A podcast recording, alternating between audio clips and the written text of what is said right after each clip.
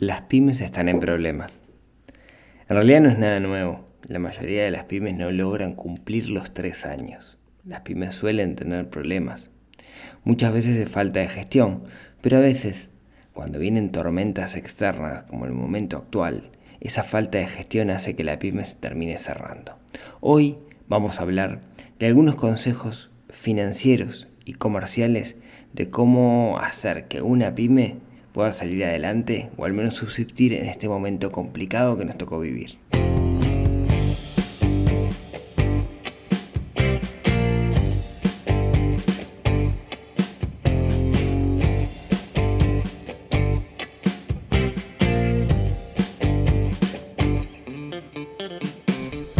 Muy buenos días, tardes, noches para todos. Bienvenidos al episodio número 90 del podcast de Neurona Financiera episodios especiales en este momento, intentando acomodarnos un poco al contexto que nos tocó vivir. Como decía, eh, nunca la humanidad se había enfrentado en la era moderna a algo como lo que estamos viviendo ahora y nos toca entre todos salir adelante. Mm, la economía está parada, en muchos países hay cuarentena, ya sea cuarentena obligatoria o voluntaria. Eso implica que muchísima gente esté sin poder trabajar y eso afecta a los empresarios, pero también afecta a las pymes, que son el gran volumen o la mayor cantidad de empresas y lo que hacen dar la economía de un, país. Muchas pymes, unipersonales, pequeñas, están en problemas. Em, un grupo de, voluntarios de los cuales me, invitaron a participar, crearon aquí en Uruguay una plataforma que se llama Salimos Codo a Codo, salimoscodoacodo.uy, donde las pymes que están en problemas pueden pedir ayuda. Del otro lado, un conjunto de profesionales de las ventas, del marketing, de las finanzas, de lo que sea que puedan aportar valor, se hace el match con respecto a la pyme y se, tienen unas reuniones para intentar dar una mano. ¿Desde dónde? Desde el conocimiento. Desde, de alguna manera, desde cosas que pueden llegar a ser esas pymes para subsistir o para pasar este momento. En ese sentido he tenido algunas reuniones y quiero sacar un factor común de algunas cosas que he hablado con, todos, que me parece que son relevantes. Por un lado, cosas financieras y por otro lado, algunas cosas que son más del área comercial o de las ventas, digamos, de la propia empresa, que son los puntos flacos que, he notado. ¿sí? Recuerden que yo siempre digo que una empresa, una pyme, tiene tres, tres líneas, ¿no? Producto, venta y gestión. Son las tres líneas por las cuales la empresa puede ser exitosa, o al menos sobrevivir. Hoy por hoy, eh, la mayoría de las pymes se enfocan en el producto, pero la venta y la gestión son sumamente importantes. Dentro de la gestión se encuentran las finanzas y dentro de la venta, bueno, estrategias asociadas al marketing o la comercialización, a cómo vender mis productos, a cómo presentarlos. Entonces, hoy quería hacer un, paneo general de algunas de las cosas comunes que he estado viendo en las empresas con las cuales he estado hablando me parece que puede ser útil para, otros. Entonces, si, si, quieren, si les parece, em, comencemos un poco por la, por, la gestión, en particular por las finanzas. Todo emprendimiento, toda empresa, todo, toda organización debería tener claro algunas cosas. ¿sí? Em, eso es parte de la gestión, parte de las finanzas de la propia empresa y son cosas que se pueden hacer. Es relativamente fácil hacerlo. Por ejemplo, una de las cosas que debería tener claro una empresa es saber cuál es su punto de equilibrio. ¿A qué le llamo punto de equilibrio? El punto de equilibrio es el valor monetario mensual, si quieren, que me cuesta a mí tener la empresa abierta. Solo por el hecho de tener una empresa abierta, de tener un emprendimiento, ¿cuánto me sale? ¿Qué tengo que pagar? ¿Qué incluye eso? Alquiler, impuestos, salarios, etc. Ahí debería de incluir el salario del fundador de la empresa que si se dedica full time en la empresa debería tener un salario. Esto, si, no lo incluyo puede hacer que los números me queden bastante mal. Yo debería saber cuál es ese punto, ¿no? Debería saber, digamos, cuánto me cuesta a mí tener la empresa viva. ¿Por qué? Porque en función de eso yo puedo saber, en caso de que esté X meses sin facturar o facturando menos, cuánto puede sobrevivir mi emprendimiento. ¿Por qué? Porque yo debería tener, digamos, un fondo de emergencia. ¿Qué es el fondo de emergencia? Bueno, el fondo de emergencia es un monto de dinero que me permite subsistir ante una emergencia. He hablado hasta el cansancio del fondo de emergencia, ¿no? pero hoy toma más relevancia que nunca. ¿Qué pasa si no lo tengo? Bueno, si no lo tengo, si yo no tengo ese fondo de emergencia, si no tengo un plus que me permita a mí subsistir sin facturar, pueden pasar dos cosas. Si tengo un periodo malo, no voy a poder facturar y eso va a hacer que mi empresa se funda. O eventualmente hoy por hoy lo que está existiendo y cada gobierno está haciendo lo suyo para apoyar a las pymes en ese sentido, es disponibilizando un conjunto de herramientas financieras que nos permiten de alguna manera mejorar la situación actual. Créditos blandos, por un lado, el gobierno está dando hoy créditos blandos que me permiten a mí un crédito con muy poco interés poder pagar mis compromisos. Y por otro lado, un montón de, privados y públicos del sistema financiero en lo que están haciendo es posponiendo las cuotas de los pasivos, de las deudas. Yo tengo una deuda, mi empresa tiene una deuda y me permiten, como quien dice, patear para adelante la deuda un par de meses, porque es de esperar que en un par de meses todo esto mejore. Em, eso me puede dar, me puede dar, digamos, un poco de vida, pero otra cosa que puedo hacer también, eh, que, quizás me, me pueda ayudar, es teniendo claro cuál es mi punto de equilibrio, saber cuáles son los costos fijos de mi empresa que puedo reducir hoy, al menos hasta que pase la tormenta. Hoy, ¿qué costos fijos tengo? ¿Los puedo bajar o no los puedo bajar? Obviamente depende, cada mucho, depende mucho de cada negocio. ¿Qué le llamo costos fijos? Costos que no dependen de mi producción. ¿Qué quiero decir con esto? La luz, la electricidad, etc. Ahora, si yo vendo, no sé, este, si yo cocino y vendo pascualinas, eh, los materiales para hacer la pascualina no es un costo fijo, es un costo variable asociado a mi producto. ¿Sí? Tenemos que tener bien clara la diferencia de eso. Eso me permite a mí, de alguna manera, saber qué puedo cortar. Y es un ejercicio complicado saber qué puedo cortar, porque muchas veces el gasto más grande que tiene la pyme son los salarios. Entonces, cortar implica despedir gente, por suerte se flexibilizó mucho los mecanismos aquí en Uruguay, al menos de el seguro de paro. Eso implica que yo puedo mandar un empleado a seguro de paro total o parcialmente. ¿Sí? yo puedo, tengo a alguien 8 horas, le puedo decir, te pago por 4 horas, pero las otras 4 horas vas a seguro de paro. Partiendo de la base, digamos, que, lo que son mis ventas o mis transacciones son menos. Eh,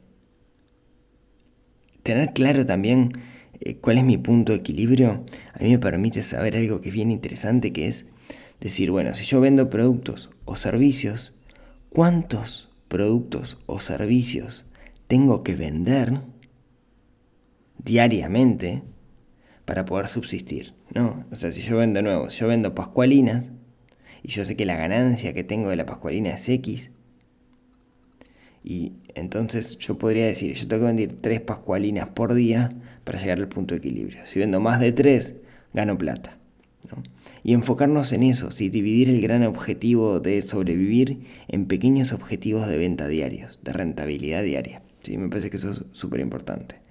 Pero la pregunta del millón es, bueno, perfecto, tengo claro estos números, sé cuánto puedo subsistir, no tengo fondo de emergencia, podría ir a un préstamo, etcétera, etcétera, pero la clave, ya no puedo cortar nada, la clave está vender más. ¿Cómo para vender más? En este contexto que nos tocó vivir complicadísimo.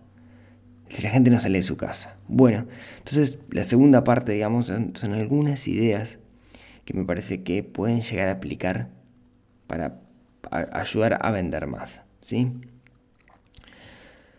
Hay algunas cosas que dependen en términos de ventas que dependen de mi producto. Si yo vendo un producto o un servicio, depende específicamente del producto. Yo voy a ser muy generalista en lo que les voy a comentar, pero la idea es abrir la creatividad para que ustedes en su propio negocio, en lo que ustedes hagan, puedan de alguna manera buscar a ver si alguna de estas ideas les puede llegar a dar una mano.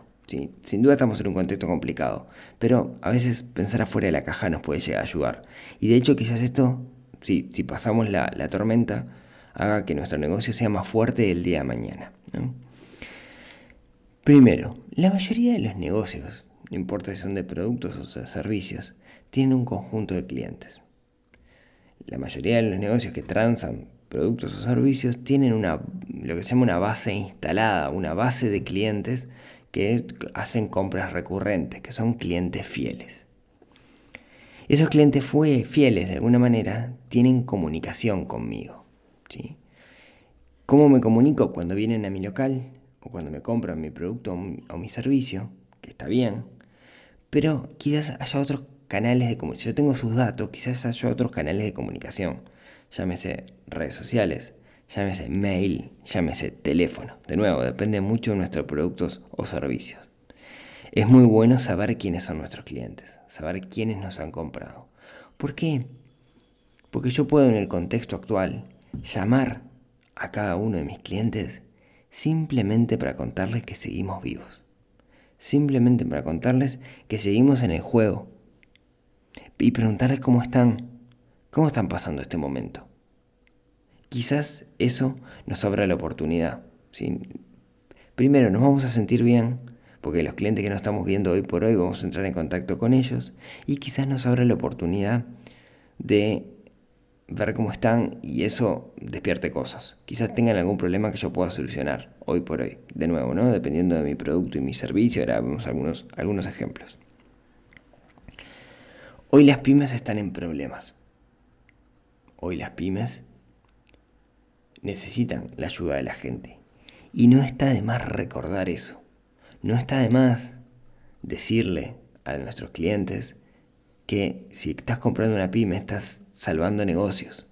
Y quizás si vas a la gran superficie, bueno, eh, suponemos que tiene más espalda la gran superficie para pasar este momento que la pyme. La pyme se funde y marcha. Y no está de mal recordarle eso a nuestros clientes. Quizás la pyme sea un poco más cara, quizás la carnicería de barrio sea más cara que el supermercado, no lo sé, o la panadería.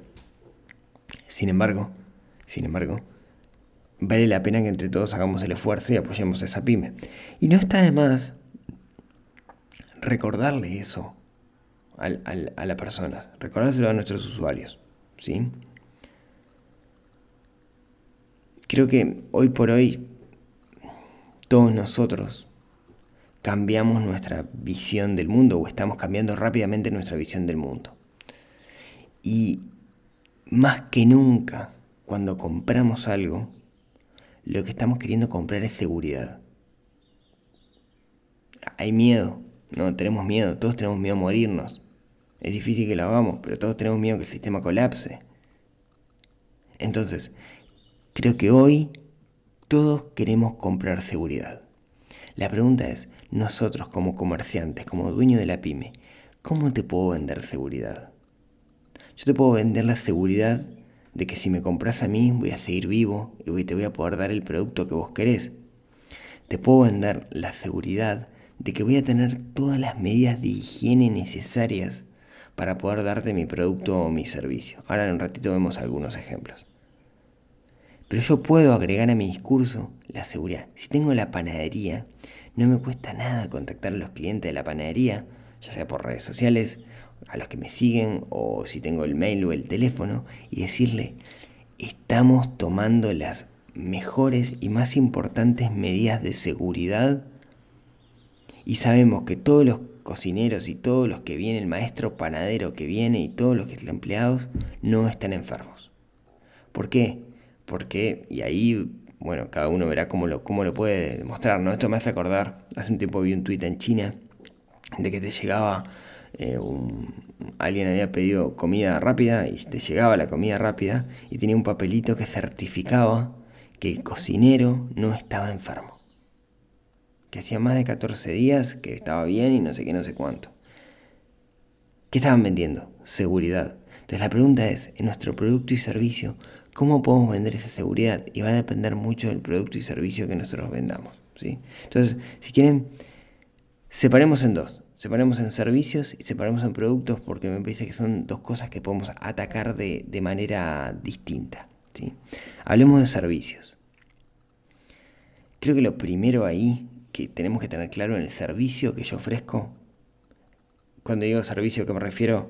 Me refiero al psicólogo, al peluquero, me refiero al entrenador del gimnasio, ¿sí? el que te destapa el caño de tu casa, el plomero, el albañil que ofrece un servicio, creo que lo primero que tenemos que preguntarnos es, ¿tengo forma de ese servicio darlo sin, sin que sea presencial? O sea, darlo de forma online, creo que hay muchos servicios que se pueden reconvertir a eso. Por ejemplo, la típica psicólogos, mentores, consultores.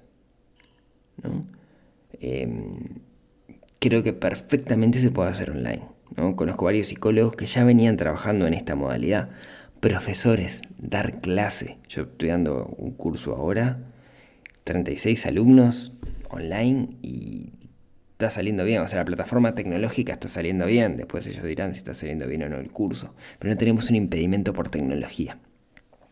Así que creo que eso es lo primero, ¿no? Preguntarnos si lo puedo hacer de forma online. No todos los servicios se pueden hacer de forma online. El peluquero no puede cortar el pelo de forma online, ¿sí? Entonces ahí, cuando no es online, una gran idea que vi el otro día, que me pareció sumamente interesante, es si nosotros podemos vender futuro. ¿A qué me refiero con vender futuro? Si yo soy el peluquero, yo quizás no quieras venir a la peluquería. No quieras salir de tu casa, no te quieras exponer. Entonces, una de las cosas que puedo hacer es decir, perfecto, no te vas a exponer, no venís a la peluquería. Lo que te puedo vender es futuro. Te puedo vender una cuponera o un corte para cuando todo esto pase. Yo si Nico, mi peluquero, me dice, Rodrigo, este, necesito plata porque no entró nadie a la peluquería o porque tengo la peluquería cerrada, comprame un corte y te lo haces cuando todo esto termine, pero encantado lo hago porque estoy comprando un corte, pero además estoy ayudando a Nico. Sea, estoy posponiendo un gasto que ya lo tenía pensado para hacer este mes. ¿sí? Entonces, pensemos en nuestro negocio, cómo puedo vender ese futuro, ya sea por medio de cuponeras, ya sea por medio de algún mecanismo. No sé, pensemos en los gimnasios, ¿no? Los gimnasios, ese es el negocio del gimnasio, ¿no? Venderte la cuponera anual. Después la gente no va, pero el negocio está ahí en venderte la cuponera, ¿sí? Pensemos también, digamos, en el caso de la peluquería me quedé, me quedé enganchado, ¿no? En el caso de la peluquería yo podría decir, bueno, está bien, ¿sabes que Sigo teniendo abierta la peluquería, pero que la gente venga de a una, en vez de dar un horario cada media hora y que la gente se quede esperando, te doy el horario cada una hora y te aseguro las mayores medidas de, asepsia para que sepas que no te vas a contagiar. Y el peluquero se pone barbijo y disfraz astronauta igual, para, para tener la seguridad, digamos, de que uno no va a estar contagiado y, se hace hincapié en eso, ¿no? Y eso está un poco ligado con, con, con, otra cosa bien interesante que pasó hoy, es que este contexto, este contexto problemático en el que estamos, eventualmente puede implicar una oportunidad. Hay que saber encontrarla, pero hay una oportunidad. ¿sí? ¿Qué oportunidad? Bueno, nosotros cuando vendemos un, un servicio, ¿sí? estamos hablando de servicio, en realidad lo que queremos es resolver un problema. Y hoy la gente cambió sus problemas. Su percepción de cosas problemáticas se ha ido modificando. ¿no? Em, por ejemplo, ¿no? Yo ponía el, caso. Eh, se tapa el caño de mi casa y tengo que llamar al plomero. Hoy, un plomero al sanitario. Hoy, entre dos sanitarios. No sé, yo veo la oferta de dos sanitarios. Y uno me dice, mira, para entrar a tu casa nos ponemos un traje de astronauta descartable, entramos a tu casa eh, y después que te destapamos el caño, te, lavamos el piso con un antiviral y te lavamos todo lo necesario eh, y te aseguramos, digamos, de que te dejamos la casa sin un virus o una bacteria colgada por ahí. Y te garantizamos que el que va no está enfermo y no estuvo en contacto y no tiene ningún síntoma, bla, bla, bla, bla. Comparado con otro, yo creo que pagas más hoy por hoy, con, el nerviosismo que hay, por alguien que tenga esas medidas. No tenés problema en pagar más, porque igual el caño se te tapó y lo tenés que arreglar. Entonces, quizás podamos agregar a nuestra oferta ciertas medidas de higiene que hagan que nuestra oferta sea más tentadora que, en la oferta de alguien que no las tiene. Creo que hoy es una necesidad esto y nos ayuda mucho el tenerlo presente. Otra cosa interesante que vi es, por ejemplo, un, taller mecánico. Eh, hoy los talleres mecánicos no están funcionando. Y es una bacana, ¿no? Porque ponele, yo tengo que hacer el servicio del auto. Pero tengo que llevar para hacer el servicio del auto. Hoy el auto está parado. ¿sí? Lo tengo ahí en la calle, parado, y sería el momento perfecto para hacerle el service. Ahora, eh, no lo voy a llevar porque si lo llevo, lo tengo que volver en, Omnius y no quiero exponerme a un, a un, Omnius sin necesidad. Entonces va a quedar ahí parado. Sin embargo, como decía, no es un momento perfecto para hacerle el service. Ahora, estaría bueno un taller mecánico que me llamara a mi taller mecánico y me dijera, che, mira, no estamos laburando nada, hay algo que le tengas que hacer al auto, pa, le tengo que hacer el service. ¿Sabes qué? Te lo voy a buscar. Te hago el service y te lo devuelvo a tu casa. Capaz que me cobran un poco más, pero con gusto lo hago. ¿Sí? Como ven, esto implica oportunidades. ¿Oportunidades de qué? De que hoy aumentaron los problemas de la gente que no podemos resolver. La gente no quiere salir de su casa o no puede salir de su casa y podemos hacer cosas con respecto a eso. Eh, si quieren un ejemplo más básico relacionado con eso es la lavandería, ¿no? La lavandería barrio, que, me, venga a buscar la ropa y, que me traiga la ropa cuando esté pronta y que me asegure también las medidas de asepsia necesarias para, pues, sobre, sobre ese proceso. Si existieran, o sea, el, jabón mata el virus, digamos, ¿no? Pero, pero, no sé, eh, si existiera un mega jabón que además hiciera algo, también ponerlo dentro de la oferta. A lo que voy es, cambiaron los problemas de la gente y en nuestros servicios podemos ayudar a esas personas a solucionar esos problemas. Eh, creo que hay algunos que lo están haciendo de alguna manera. Por ejemplo, yo sí tengo un gimnasio y en ese gimnasio vienen X alumnos y esos alumnos em, no pueden venir, está perfecto, les puedo mandar una rutina a, a todos, después unos videitos con ejercicios. Pero ¿qué tal si damos un paso más? ¿Y qué tal si a esos alumnos les pongo nombre y apellido y empiezo a diseñarles un plan personalizado, con controles personalizados a cada uno? ¿A qué me refiero con esto? Juan Pérez, te llamo. Bueno, Juan, medite. ¿Cuánto estás midiendo? Perfecto. ¿Cuál es tu objetivo? Masa muscular. Bueno, hace esta serie de ejercicios. Ok, la semana que viene tenemos una call y hacemos seguimiento. ¿Cuánto estás midiendo? Vos, aflojarle los postres. Ah, lo que pasa es que estoy encerrado dentro de casa y me da ansiedad. No, fíjate que engordaste un centímetro de cintura. ¿no? Y de alguna manera hacerlo muy personalizado. Al fin y al cabo, el profesor no está dando clase en el gimnasio. En vez de que se esté rascando, que haga eso. Sí, yo voy a un gimnasio y ni me llamaron. Y me hubiera encantado que me llamaran para contarme qué es lo que están haciendo. De dudo renueve la membresía después que el gimnasio, después que todo esto pase. Porque estaría bueno que me hubieran llamado para contarme, digamos, qué es lo que puedo hacer. Pero no, ni un mail. Sigo, sigo con algunas ideas así locas que se me fueron ocurriendo y se me van ocurriendo más a medida que voy diciendo esto, ¿no? Imagine, la gente está en su casa, ¿no? La gente hoy está en su casa. Más que nunca, digamos, ¿no? Eh, yo estoy todo el día acá, sentado, jugando con los nenes, y ya he encontrado cada uno de los mil defectos que tiene mi casa. Miro esta pared y digo, esta pared la tengo que pintar. Miro esto y digo, uy, tengo que arreglar esto y así por cada un montón de cosas. Claro, no es el momento. Yo no, soy muy bueno pintando, así que no, creo que sea yo quien pinte. Estaría bueno contratar a alguien porque toca arreglar algunas paredes y cosas por el estilo, entonces estaría bueno arreglar a alguien que viniera y me hiciera el combo completo.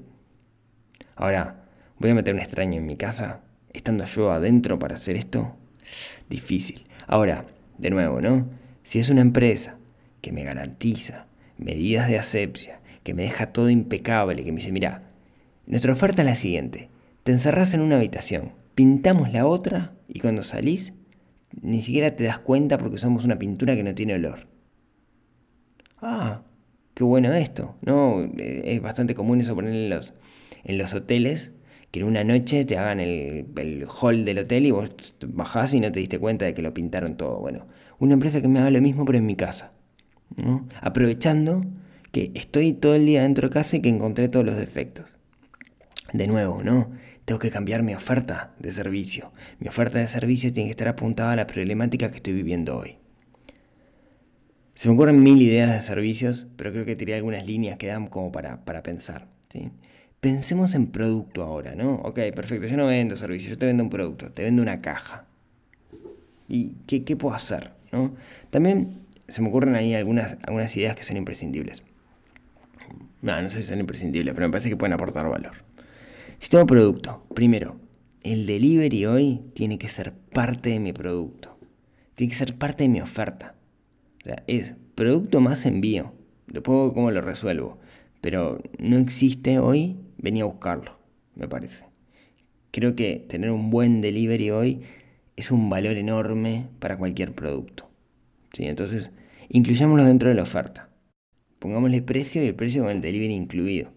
La percepción de valor, digamos, va a ser más alta cuando yo lo hago con delivery. Hoy necesitamos todos el delivery. Entonces, desde el vamos, delivery tiene que estar en la oferta. Claro, algo que, yo veo charlando con pymes, eh, esto que decía, salimos codo a codo, es que muchos están acostumbrados a vender a pie de calle. Mucha pyme que vende producto, en realidad vende el producto porque está en un lugar, la gente pasa y lo compra. Y hoy esa vidriera de alguna forma desapareció. Y ahí lo que tenemos que hacer de alguna manera es mantener esa vidriera. No, no sé, tengo un amigo que tiene una óptica, ¿no? óptica vivo. Y no le entra a nadie. Entonces, ¿qué hizo? Agarró y llevó todo su catálogo de productos, lo llevó online. La gente se sigue enfermando y sigue necesitando lentes. Los lentes se siguen perdiendo. Entonces, de alguna manera está intentando dar un servicio online. Ahora, no necesariamente tenemos que tener nuestro catálogo online en nuestra página. Hay plataformas, se me ocurre Mercado Libre, por ejemplo, en la cual yo puedo vender mis productos. Entonces, es un lugar donde debería de estar. Quizás al principio la macaneo, pero tengo que apuntar hacia ahí. Tengo que apuntar hacia Mercado Libre, aunque sea como vidriera. Tengo que poner ahí mis productos. ¿sí? Quizás mis productos no son personalizados, igual los tengo que meter en Mercado Libre. ¿sí? Em, creo que ahí tenemos que apuntar a ofertas. ¿no? O sea, si yo tengo un producto personalizado, no sé, están por remeras, camisetas, eh, tener una oferta que sea 100 camisetas estampadas, 10 camisetas estampadas a 5 colores con serigrafía o con, con imprimación o lo que sea, tanto valor. Y ver que nuestra oferta sea competitiva. Incluir el delivery en esa oferta. ¿No? Me parece que Mercado Libre es un lugar donde tenemos que estar sí o sí. Digo, además de eso, podemos tener nuestra página propia, podemos tener nuestras redes sociales, podemos tener nuestro Instagram, Facebook, etc. Recordemos siempre que Instagram es una red mucho más visual por las fotografías. Entonces, si vendo un producto que es estéticamente lindo o que necesita un carácter visual, Instagram es una muy buena red para hacerlo. Recordemos también que existe la forma de hacer publicidad, pero primero tenemos que tener clara cuál es nuestra oferta. Ahora hablamos si quieren un poquito de eso. De nuevo, si tenemos un producto y sabemos quiénes son nuestros clientes, llámese mail, llámese WhatsApp, llámese teléfono, está bueno avisarles que seguimos en la cancha, ¿no? Está bueno avisarles que tenemos productos y que tenemos ofertas de productos. Por ejemplo, ¿no? Si yo hago em, serigrafía para vidrieras de comercios, yo debería de llamar a todos mis clientes que alguna vez me compraron una serigrafía para decirle, che, estamos vivos, tenemos precios eh, al costo prácticamente porque estamos intentando subsistir. Vos necesitas hacer acciones en este momento, ¿cómo te podemos ayudar? Capaz que llamas a 100 y 10 te dan bola, pero son 10 ventas. Pero eso es un trabajo de venta que tenemos que hacer. ¿sí? Hay que avisar a nuestros clientes que seguimos en el ruedo. Decía yo que tener redes sociales está bueno, pero ganar seguidores en las redes sociales se hace de forma orgánica con el tiempo, y eso puede llevar tiempo, valga la redundancia. Entonces, una buena forma de hacerlo es quizás apuntar a publicidad. No es mágica la publicidad y tiene muchos aspectos a tener en cuenta hay un botoncito en las redes sociales que dice promocionar. No es la mejor de las opciones para promocionar algo, porque en realidad cuando yo lo hago ahí lo que hago es hacerlo de forma muy genérica. Es Facebook quien decide a quién va a promocionar mi producto. Y en realidad, tanto la red de Facebook como la de Instagram, como la de Google de publicidad, a mí me permiten hacer una segmentación. Pero para hacer una segmentación yo lo que necesito saber es quién es mi cliente. Yo necesito saber quién es mi cliente, quién me compra. ¿Son hombres o mujeres? ¿Qué edad tienen? ¿Qué gustos tienen? ¿Son empresas? ¿Son gente que tiene empresas? ¿Son gente que le interesa esta temática o esta otra? Teniendo claro eso, yo puedo segmentar y, es mucho más eficiente y tiene mucho más resultados cuando yo segmento cuando yo segmento lo que a quién estoy apuntando que cuando no. Entonces, puedo perder dinero con el botoncito ese de promocionar, lo ideal es hacer una campaña segmentada. ¿sí?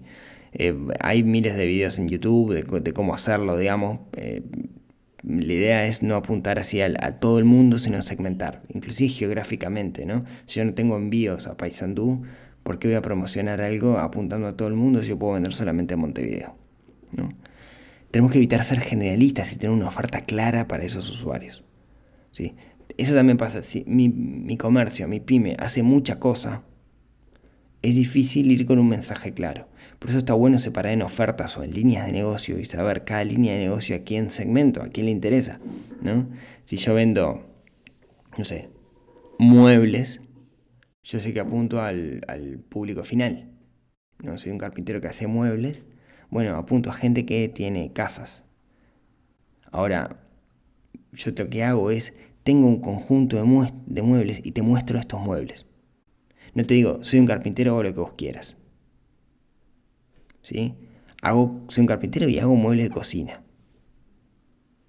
No te digo, soy un carpintero que te soluciona cualquier problema. De nuevo, tenemos que de alguna manera evitar ser generalistas y tener una oferta clara. Cuando alguien me ve, en su primera imagen tiene que decir, ah, esta empresa hace esto, resuelve este problema.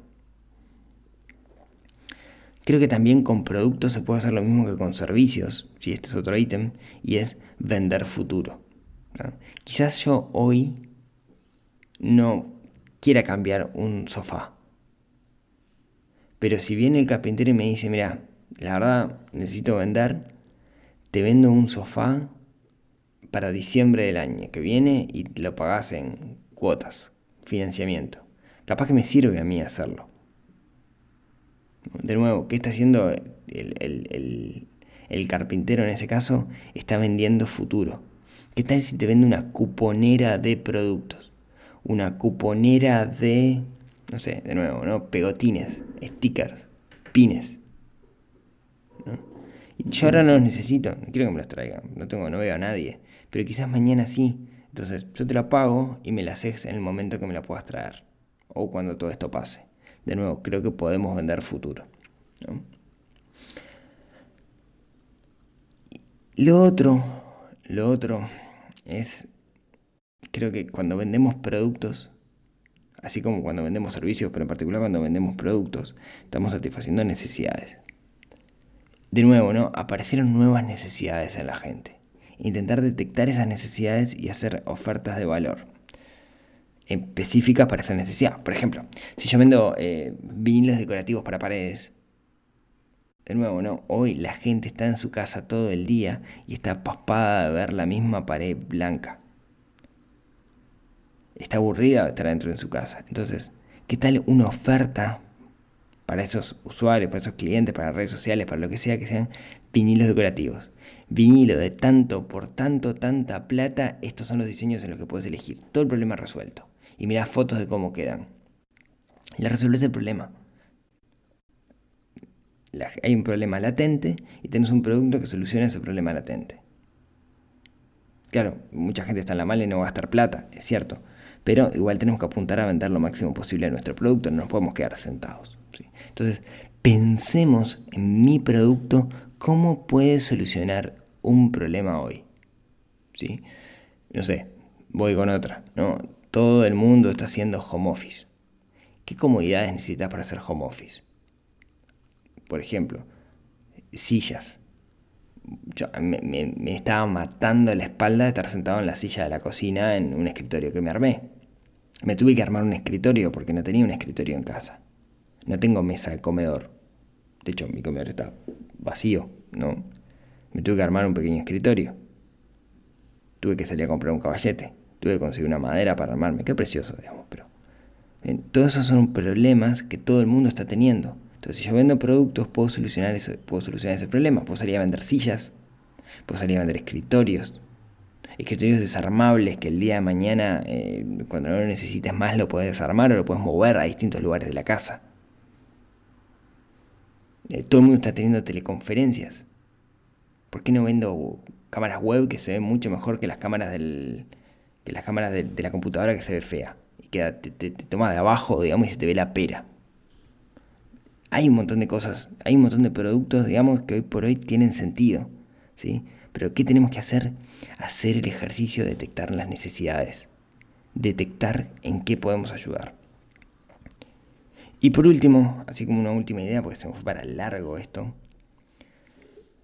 hay un tema eh, de descalce financiero con la moneda, ¿no? Que es, eh, bueno, el, dólar está medio como loco, que sube, que baja, que sube, que baja, nadie va a pasar. Y, ahí yo lo que puedo hacer también es asumir un riesgo, cosas que se vendan en dólares, fijar el valor del dólar. ¿no? Es una, si quieres una oferta en función de lo financiero y decirte, te vendo este producto, comprámelo de acá a un año si querés, no importa, pero te fijo el dólar y pagámelo ahora.